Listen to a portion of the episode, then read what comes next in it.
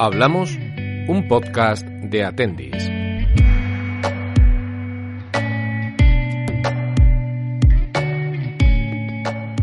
En esta edición hemos pedido a alumnos, profesores y abuelos de los colegios Altaduna y Saladares de Almería que se miren al espejo y que nos cuenten qué ven y que observen también a su alrededor para comprobar cómo lo hacen otros miembros de sus comunidades, porque hablamos de autoestima, de imagen propia.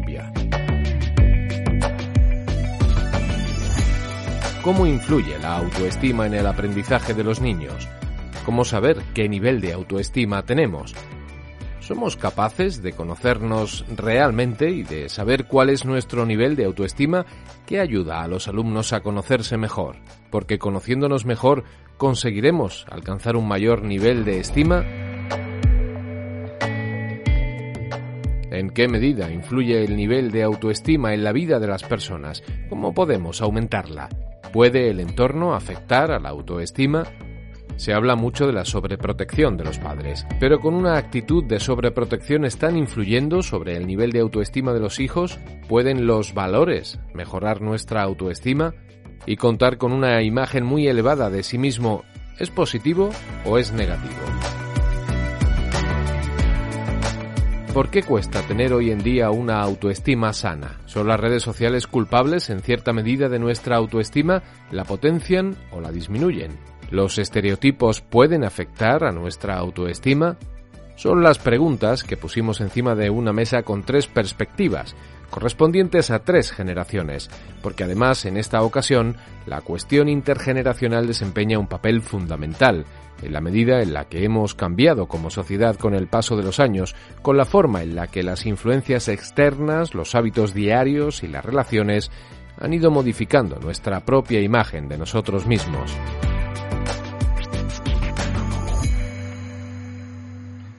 Durante los próximos minutos escuchamos las reflexiones de Clara, Blanca, Lola, Estela, Alfonso, Joaquín, Félix y Antonio en torno a la autoestima. La autoestima va ligada a la inseguridad. O sea, la baja autoestima va ligada a la inseguridad. Porque me parece que cuanta más, baja tengamos la autoestima, eh, peor pensamos que somos y por lo tanto, mm, pues eso, tenemos una inseguridad tremenda, ¿no? Entonces eso puede, puede hacer que que a la hora de relacionarte con otras personas te crean menos y por lo tanto no des mm, tu 100% o no seas tú simplemente por el miedo al que van a opinar si me muestro tal y como soy. Yo creo que eso va a llevar a que, a que haya una fachada siempre que te impida ser como eres solo por el, el nivel de autoestima que tienes. Si tú vas con la autoestima muy baja por la vida, eh, como tú te encuentras a alguien y de repente esa persona te dice hola y tú, hola. O sea, es como la otra persona se estará diciendo, tío, pero ¿qué le pasa a esta, persona? Pues totalmente, que te llega, lleva al fracaso, no te vas a sentir mm, mal en la clase o, con tu amigo o en el trabajo, te vas a sentir mm, triste, no te vas a aceptar tú como eres, porque si tienes autoestima baja, pues lo que decía Blanca, me da lo mismo subir una foto de, con, 6 kilos de más. Si tienes autoestima baja, no vas a subir esa foto porque tú no te sientes bien contigo mismo. Si tienes la autoestima alta, tú te sientes bien contigo mismo. Entonces, te puede llegar a la depresión, te puede llevar a la tristeza, a no, a no, ser, a no poder relacionarte con los demás y a un fracaso incluso como persona.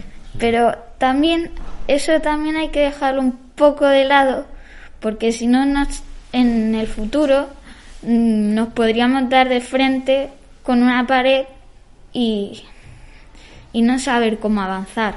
Aunque no esté valorado, yo puedo ser como quiero ser? Pues para empezar, una persona sin capacidad social.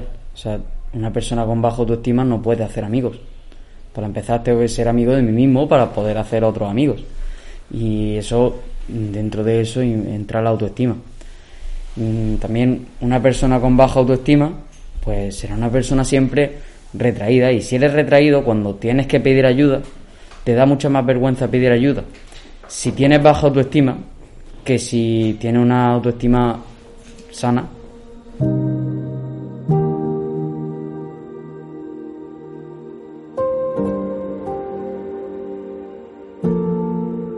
Si tengo la autoestima baja, me considero a mí mismo inferior que el resto de personas.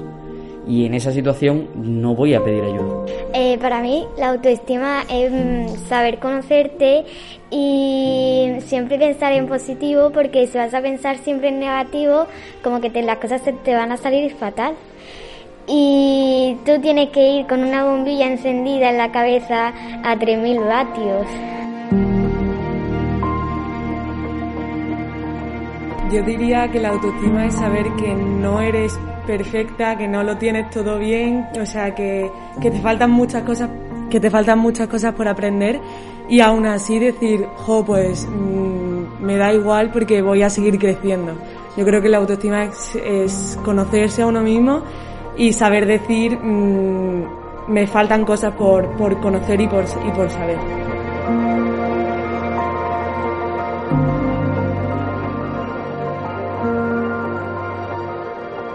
Lado opuesto a la baja estima se encuentra un fenómeno que incluso tiene un mayor impacto negativo en las relaciones sociales. Con frecuencia decimos, utilizando expresiones irónicas, que alguien tiene un alto concepto de su persona o que está muy pagado de sí mismo. Pero puede tener otros efectos perjudiciales, el exceso de autoestima puede llegar a ser tan destructiva como la baja estima Antes mm, mm, la educación mm, era totalmente distinta, porque ahora tú intentas transmitirle a los niños a trabajar en positivo, siempre en positivo. Y antes yo me acuerdo que muchas veces se le reforzaba más lo negativo que lo positivo muchas veces. Y, es un error, o sea, por eso ahora se trabaja en lo positivo, en transmitirle valores, en ver a los niños que lo que, lo que consiguen son logros, mm, todo lo que hacen son logros, que lo consiguen por ellos mismos, o sea, mm, que tienes que transmitirle que los quieres, que los quieres como son, porque tengo cuatro hijos, cuatro nietos y son totalmente distintos. Y tienes que reforzarle, pues a uno tienes que decirle qué guapo está, al otro, pues mira, ya has conseguido que, ir en bicicleta sin, las ruedas, o, qué bien lo estás haciendo esto, o la letra te ha salido más cuando estoy con ellos haciendo, a lo mejor ayudándoles en las tareas, te ha salido la letra, mm, mm, no está muy bien, no tienes que decirle está la letra más, pero tú puedes hacerlo mejor. Yo, yo puedo animar a mis alumnos y, y, y sí, me encanta que estén contentos y que se sepan queridos, pero cuidado, tenemos que tener límites. No solamente las señas en clase, si llevas a 20, por supuesto, porque si no hay límites, orden, rutina, esto sería un caos, no aprendería nadie pero es que eso también se tiene que trasladar a, casa. Es decir, si yo, eh, fíjate qué suerte tenemos aquí. Blanca termina su, el instituto, se va a una etapa nueva, eh, estupenda, que, donde le va a ir fenomenal y feliz.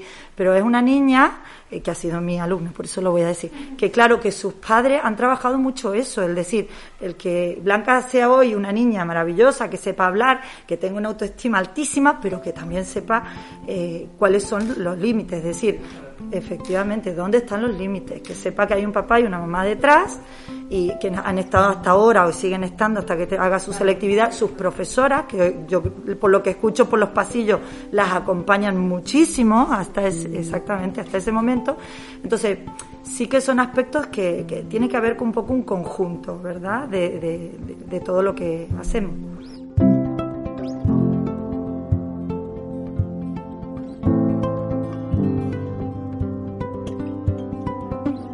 Pues es que mm, yo creo que sí, porque es que muchas veces la sobreprotección mm, mm, es, un, valor negativo, porque el niño no lo deja que se desarrolle no dejas que se desarrolle, tienes que crearle unos valores, pero dejarlo actuar, dejarle una autonomía, dejarle autonomía, pero siempre, y luego em, está en contacto directo el colegio con la familia, porque los valores vienen inculcados de la familia. Claro que se puede, antes hablábamos justo de los límites, hay que saber hasta dónde llego eh, y volver al conocimiento, ¿no? Saber hasta hasta, hasta este punto puedo llegar, por lo tanto tengo que, que esforzarme más o esforzarme menos, o lo que decía Clara del examen. Si yo creo que voy a sacar un 10 con echarle una hora, pues no va a ser así, porque la autoestima pues también es saber decir dónde parar o dónde tengo que esforzarme más.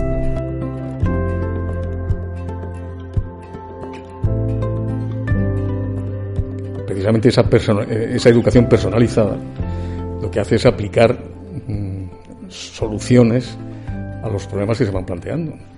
Y la cuestión de la autoestima es una, es una cuestión fundamental, esto es, esto es evidente.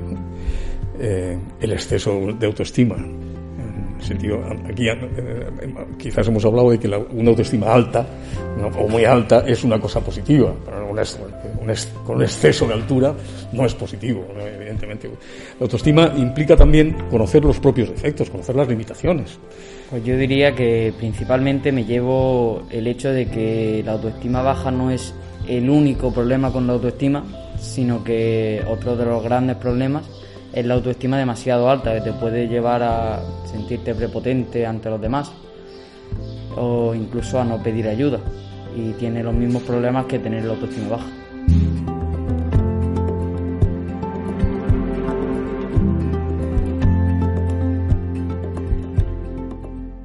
¿Qué papel juega la educación en el hecho de que una persona tenga una imagen de sí misma que se corresponda con la realidad?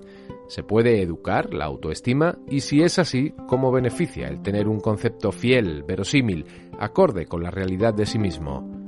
Esto es lo que piensan Clara, Blanca, Lola, Estela, Alfonso, Joaquín, Félix y Antonio.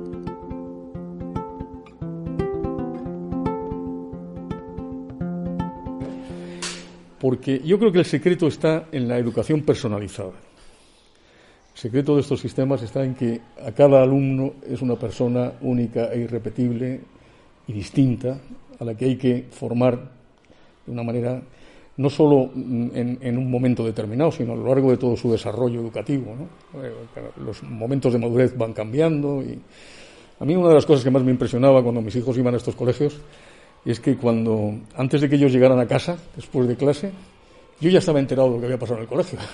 su tutor y su, me, llamaba cuando ocurría algo, ¿no? no era una cosa diario, pero y cuando ellos sabían, yo ya tenía mi información, sabía cómo tenía que, plantear el asunto, ¿no? Creo que eso es la clave, para mí lo, fue en la elección del colegio y, y, lo estoy viendo también en mis nietos ahora, ¿no? Formación personalizada. Pues la autoestima, que es una, una palabra que cada vez suena más porque es muy necesaria, pues tenemos que, que tenerla presente eh, en clase porque descubrimos niños que no son capaces de dar pasos, pues porque no se, no se sienten avalados o bien porque no tienen la seguridad de afrontar lo que se le propone o bien porque en casa pues tienen una valoración inferior a lo que realmente se le corresponde. Entonces, eh, en clase, pues tenemos que darle protagonismo, tenemos que hacerlo, darle luz, darle mm, pie a que estén presentes. Eh, y luego cada pasito que dan, cada, cada cosa mínima que hagan, pues hay que, hay que reforzarla, hay que aplaudirla. la, colaboración entre, entre la familia y el colegio y el centro educativo siempre ha sido eh, buenísima, ¿no? Y además es fundamental, es que es, que es fundamental. Los responsables de la educación somos los padres, pero tenemos, necesitamos la ayuda de, de, unos profesionales que, están dedicados a tus hijos ocho horas al día, ¿no? Es, imprescindible, esa comunicación y ese contacto continuo. Muchas veces mm, me he parado y he pensado realmente qué, o sea, cómo me siento yo, qué siento en mi interior que podría estar haciendo mejor o podría estar haciendo peor. Obviamente hay cosas que siempre dices, puedo mejorar. Y cosas que mm, siempre dices, pues bueno, estoy haciendo realmente bien. Pero yo personalmente creo que tengo una autoestima alta, mm, gracias al colegio y a mis padres, a ambos, porque en los dos sitios se me ha, digamos, mm, dado la opción de elegir por mí mismo siempre lo que quiero hacer lo que tengo que hacer siempre lo he tenido que hacer, que eso también es algo importante, no se puede perder de vista. Pero eh, nunca se me ha dicho tienes que ser así. Se me ha dicho puedes ser así o puedes ser de esta otra manera. Y eso considero que es algo que realmente ha hecho que mi autoestima no se vea sobre un estereotipo baja, sino más bien mm, pensar que yo, tal y como soy, mm, soy como la gente quiere.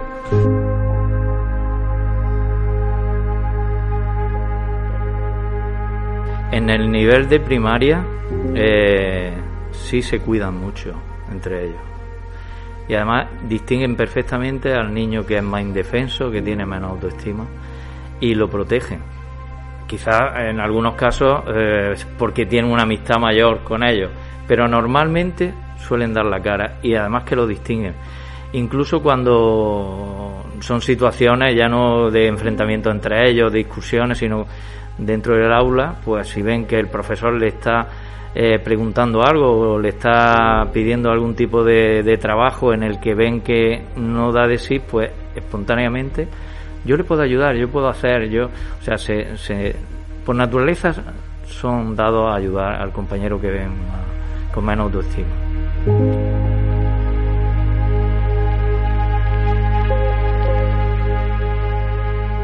En muchos casos se observa que se pasa de una discreción absoluta, eh, estar tapado, pues porque no se siente capaz de dar la cara, porque no, se siente valorado para dar el paso, a una reacción violenta.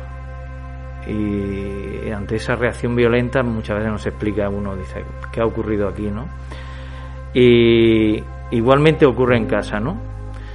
Entonces eh, hay que tener mucho cuidado cuando tenemos una baja estima porque se oculta ahí eh, reacciones de ese tipo que pueden ser incluso de niños que al final se catalogan de problemáticos, de niños que tienen que, que le cae un castigo cada dos por tres, cuando realmente lo que tienen es una defensa permanente de ellos mismos por no ser capaces de, de, dar, de dar el paso, de, de, hacerse ver de otra manera.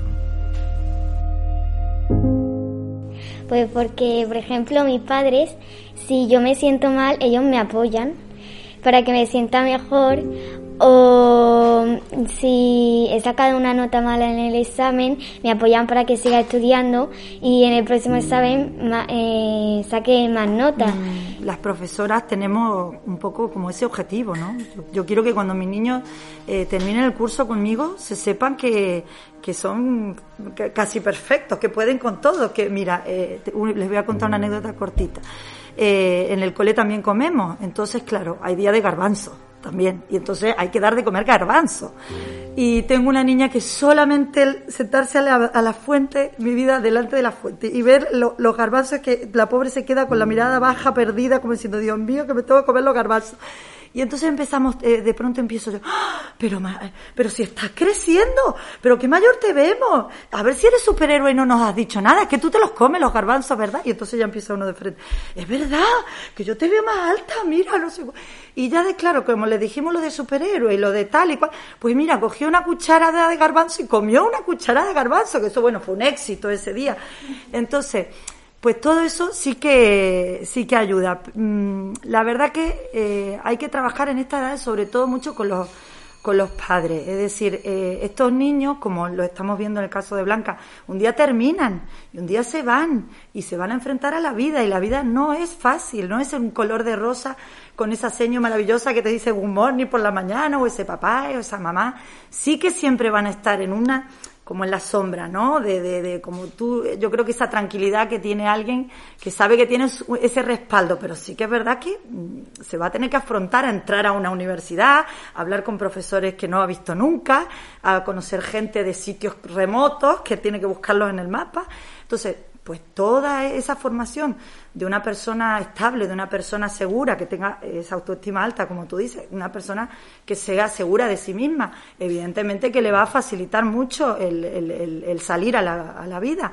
Pues eso se trabaja y yo los padres se los comentamos siempre en tutoría. Esto, ¿cuándo lo empiezas a trabajar? Ahora. ¿Cuándo empiezas a hacer a tu hijo fuerte? Ahora. ¿Cuándo vamos a trabajar esos límites y que el niño sea seguro de sí mismo para enfrentarse a la vida? Ahora, desde ya, desde que son pequeñitos. Cuando la autoestima es sana y funciona bien, eh, el, niño o el adolescente o la persona es capaz de, saber que él puede mejorar en esas cosas en las que está limitado. Esa, seguridad que... Eh, pero, pero tiene que asumir que efectivamente que no es perfecto en nada y que tiene sus esa es la verdadera. Ahora, ¿cómo se, cómo se educa eso? Pues eh, atendiendo a, los detalles de cada uno en cada momento determinado, ¿no? Pues, eh, personalizando la educación y viendo cómo funciona, y viendo que hay cosas que hay que aplaudir, que hay cosas en las que hay que exigir un poquito y en las que hay que, eh, bueno, pues poner a cada uno en su lugar, ¿no? Eh, no, es fácil, no es fácil porque, porque educar no es nada fácil. ¿eh? Educar es, se educa a ciegas, yo digo siempre, como antes hemos oído. Eh, los niños no vienen con un manual de instrucciones. Yo creo que en los niveles de primaria se influye negativamente. Porque aunque en principio la apariencia es de valoración positiva por los demás, porque lo aprecian, porque ven que es un niño que tira, que sabe que tiene luces para todo y que sabe manejarse en, en casi todo y tienen respuesta para todo, pero en principio parece una cosa positiva, sin embargo, eh, ese, esa atracción que pueden tener resulta después repelente hacia, pues bueno, elige un compañero con el que tú harías tal cosa, pues como que se siente inferiores y entonces le dan de lado, ¿no? Entonces, por ese lado yo creo que ahí no, no sería positivo, ¿no? La autoestima hay que educar en valores. Saber que los, que los queremos, saber que son personas, cada uno lo queremos por, por, cómo es, por cómo es, porque todos son personas, son distintos, con una persona distinta, y yo he tenido cuatro hijos y tengo cuatro nietos, y todos son distintos por completo. A cada uno tienes que darle lo suyo. Entonces ellos tienen que saber tener unos valores muy arraigados y saber dónde están los límites. Y para eso tiene que ser una presencia activa de los padres, una presencia activa. Yo en este caso, claro, yo participo mucho en la educación de mi, de mi nieta, pero yo creo que soy la antiabuela, porque no los maleduco. Si mis hijos no quieren que tengan chucherías, pues yo no le doy una chuchería a los niños. Y de hecho, pues, yo creo que, tengo unos buenos hijos con unos buenos valores, que tienen una... Y, creo que, que, que, eso es lo más importante, es lo más importante, para saber los niños dónde, dónde distinguir.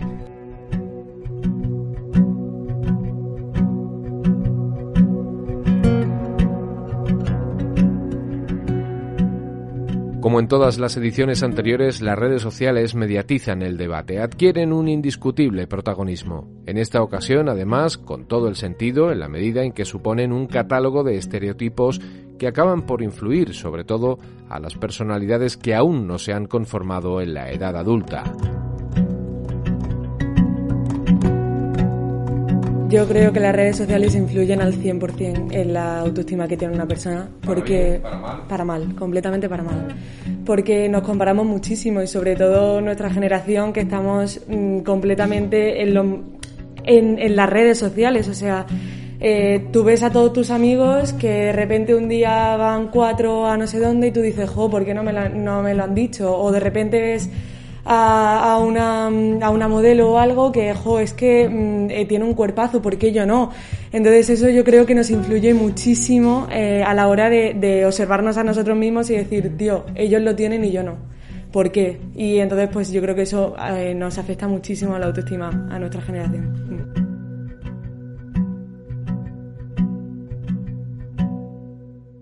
Yo mm, no uso mucho redes sociales, pero si las usara, pues eh, seguro que tendría como celos, porque como ha dicho Blanca, eh, tú puedes ver a alguien que tenga una cosa que tú has soñado con tener y tú no lo tienes. El otro día yo riéndome con la mía me mostraba un youtuber de estos TikToker, que se ve que esa palabra existe también. Y claro, yo me partía de la risa, pero, mm, o sea, eh, eh, ver qué está viendo tu hija, qué está haciendo tus hijos, eh, dónde se está metiendo, en qué, claro, me lleva rogándonos que quiera una cuenta de TikTok hace aproximadamente un año y medio. Pues ser, su padre y yo le hemos dicho que no, y ya está, y no pasa nada. Uy, que no sé cuánto, una rabieta, no sé. Pues tú llora todo lo que quieras, que el día de mañana ya lo agradecerá. Pero sí que es verdad que pasar tiempo, yo creo que el tiempo, desde, desde que nacen los niños, pero así, un niño pequeño necesita tiempo, que tú le cuentes el cuento, que le toques la cabeza cuando se está durmiendo, que, eh, y cuando son adolescentes lo mismo, siéntate, escucha lo que te dicen. Es verdad que llega un momento donde los adolescentes, su, su, lo más importante en su vida son sus amigos. Vale, lo, hemos pasado todo, eso lo, tú lo comprendes, pero sí que es verdad que tú tienes que estar muy presente, tienes que saber dónde están tus hijos qué está viviendo, eso que ha contado Blanca, que si el grupo ha sido a no sé dónde y a mí no me han invitado, bueno, que tú como mamá o como papá lo consueles, lo hables, lo digas, pero que tengan esa libertad, ¿no? De que aunque existen las redes sociales, porque eso es algo que inevitablemente lo tenemos a diario, pues intentar sacarle un partido eh, eh, que sea beneficio y no que sea eh, negativo, ¿no? Hombre, yo creo que es mucho más importante saber bueno, primero conocerte a ti misma, ¿no? Es saber quién eres tú eh, y, y, y, tener como esa imagen que tú tienes de ti misma mucho antes que la influencia del entorno porque al final eso va a variar muchísimo. Eh, va, va, a depender de con quién te rodees, de quién, de quién te influya, pero siempre va a haber una constante y eres tú. O sea, si tú tienes una mala imagen de ti, al final no vas, vas a hacer que todo el mundo a tu alrededor también la tenga. El entorno influye, eh, sí, si tú dejas que influya. O sea, yo creo que primero tienes que saber eh, definirte muy bien para después no dejarte influir por el entorno.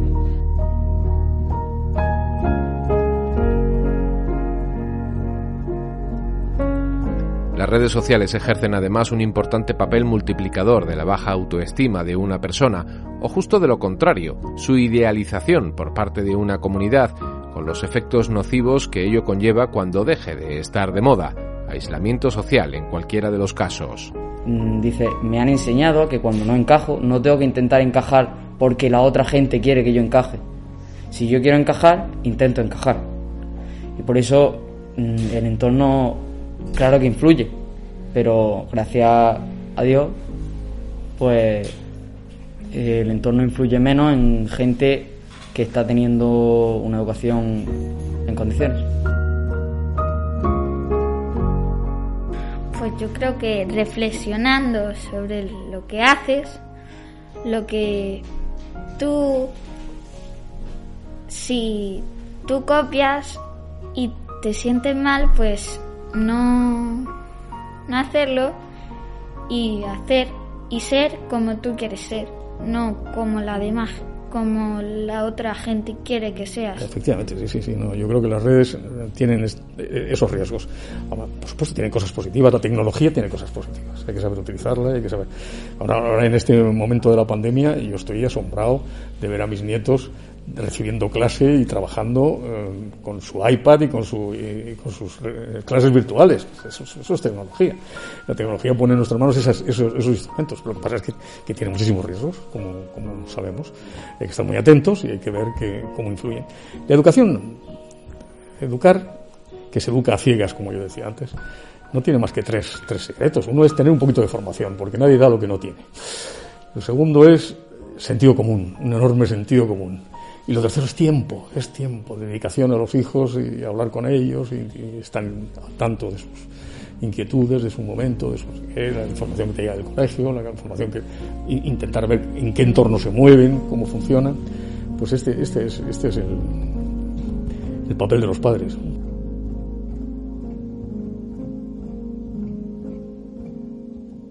Yo veo que todo el mundo a mi alrededor está subiendo fotos, eh, un, un determinado tipo de foto, pero que yo sé por mis valores que yo no quiero subir eso que la gente lo vea. Eh, entonces me parece que es súper importante lo que estaba diciendo Lola de los valores y, y, que haya pues tanto unas profesoras en el cole como unos padres en, en tu casa que te los vayan mostrando día a día y que tú los arraigues al 100%. Para terminar, pedimos a profes, abuelos y alumnos que subrayen aquellas ideas que les han marcado, que les han movido a la reflexión sobre la imagen propia y la autoestima. Y con sus opiniones conformamos este resumen.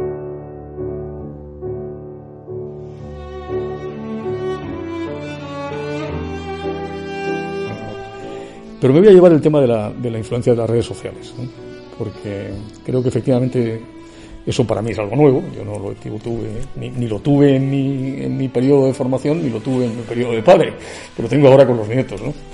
Y yo eso procuro combatirlo mucho, ¿eh? a base de proponer juegos tradicionales, jugar a los barcos, o jugar al parchís, o jugar a otras cosas para sacarlos de las máquinas, porque el enganche es terrible. ¿no? Sí, pues mira, yo diría que que una autoestima alta es igual a seguridad en sí mismo. Pues yo mm, voy a, coger la frase de ella, de, Clara? que decía que si tiene, pienso que ha sido eso lo que ha querido transmitir, que si tienes la autoestima baja, pues no, no te quieres a ti mismo y no tiene, no te puedes relacionar bien con tus compañeros, o sea que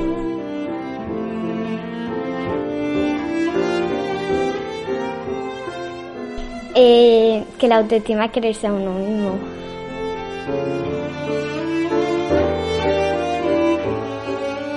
Eh, yo voy a decir lo que ha dicho Lola de los valores, de que la autoestima es formarse en valores.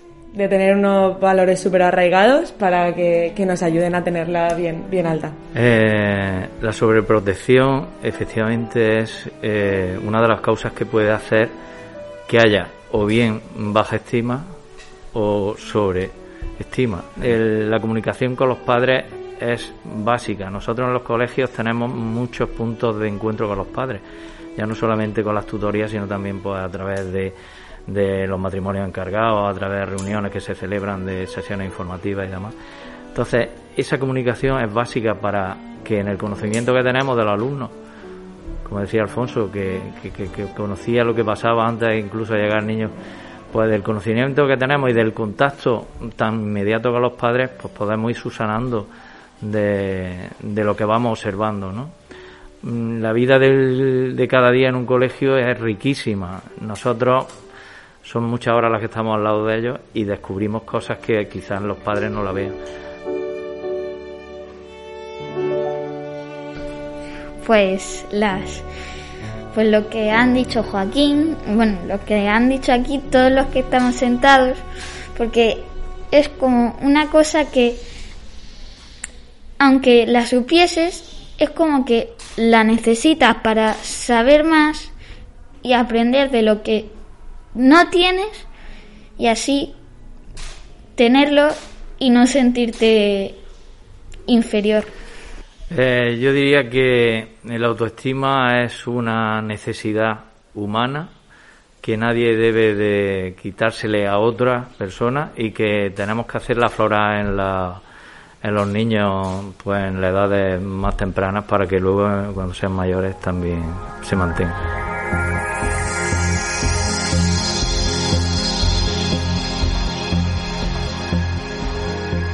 Hablamos, un podcast de Atendis.